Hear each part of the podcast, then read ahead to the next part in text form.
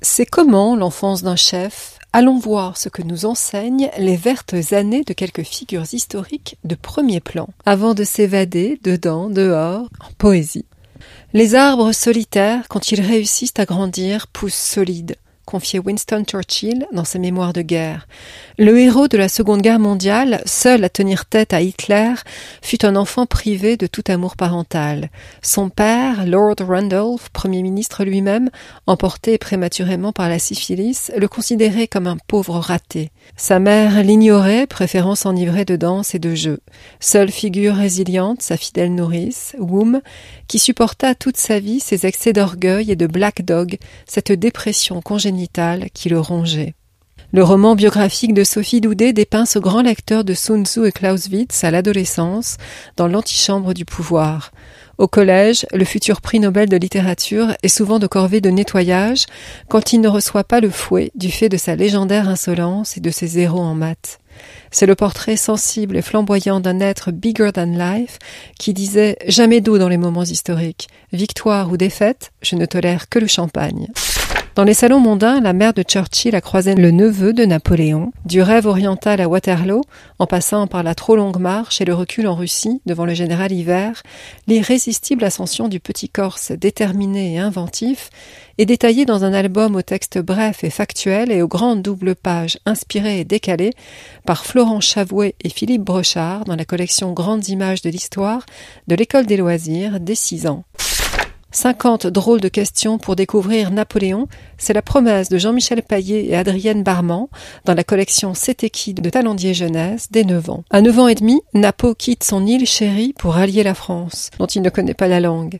En trois mois, non seulement le boursier rattrape son retard, mais il surpasse tout le monde à l'école militaire et se retrouve officier du roi à 16 ans.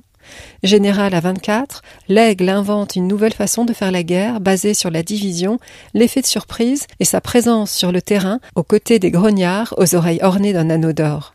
Bien informé par ses espions, les mouches, il surveille son grand empire d'un million cinq cent mille kilomètres carrés, n'hésitant pas à rétablir l'esclavage à Saint-Domingue ou à exécuter les rebelles espagnols comme dans le tableau de Goya. Entre légende dorée et légende noire, on suit avec passion l'itinéraire de cet homme de fer qui disait Les vraies conquêtes, les seules qui ne donnent aucun regret, sont celles qu'on fait sur l'ignorance. Tout nouveau Tobo, la suite. Évidemment, l'inventeur du style empire avait les yeux rivés sur Jules César, qui lui aussi est scanné en 50 questions dans la collection C'était qui Sophie Lamoureux et Museau y montrent que ce fils de noble a forgé sa propre légende en maestro du storytelling, prétendant descendre de la déesse Vénus en personne. Le jeune aristo désargenté, à l'ambition démesurée, utilise son pédigré prestigieux pour accéder au poste de consul puis de dictateur. Il ne s'embarrasse pas de morale, faisant passer à tabac ceux qui se mettent sur son chemin. Mais bien sûr, à force de cumuler tous les pouvoirs, il s'est créé une flopée d'ennemis qui finissent par le piéger et l'assassiner.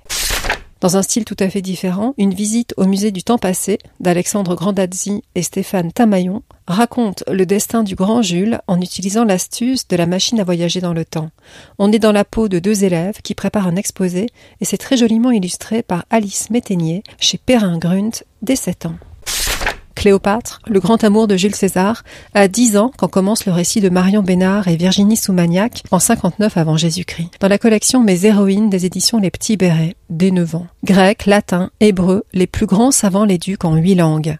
À 21 ans, elle est prête à monter sur le trône avant d'être contrainte à l'exil. Le livre raconte comment elle s'enroula dans un tapis pour séduire César et ainsi rentrer à Alexandrie. Et quand le maître du monde occidental succombe sous vingt-trois coups de poignard, l'ensorcelante égyptienne aime Antoine. Ensemble, ils fondent le club de la vie inimitable et s'engagent dans une quête infinie de plaisir qui les unira jusque dans la mort.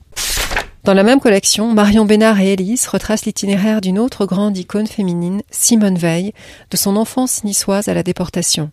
Puis vient le temps de la reconstruction, Sciences Po, les ministères, la vie politique de premier plan, de celle qui, devenue académicienne, fit graver sur son épée d'immortel la devise de l'Europe, unie dans la diversité.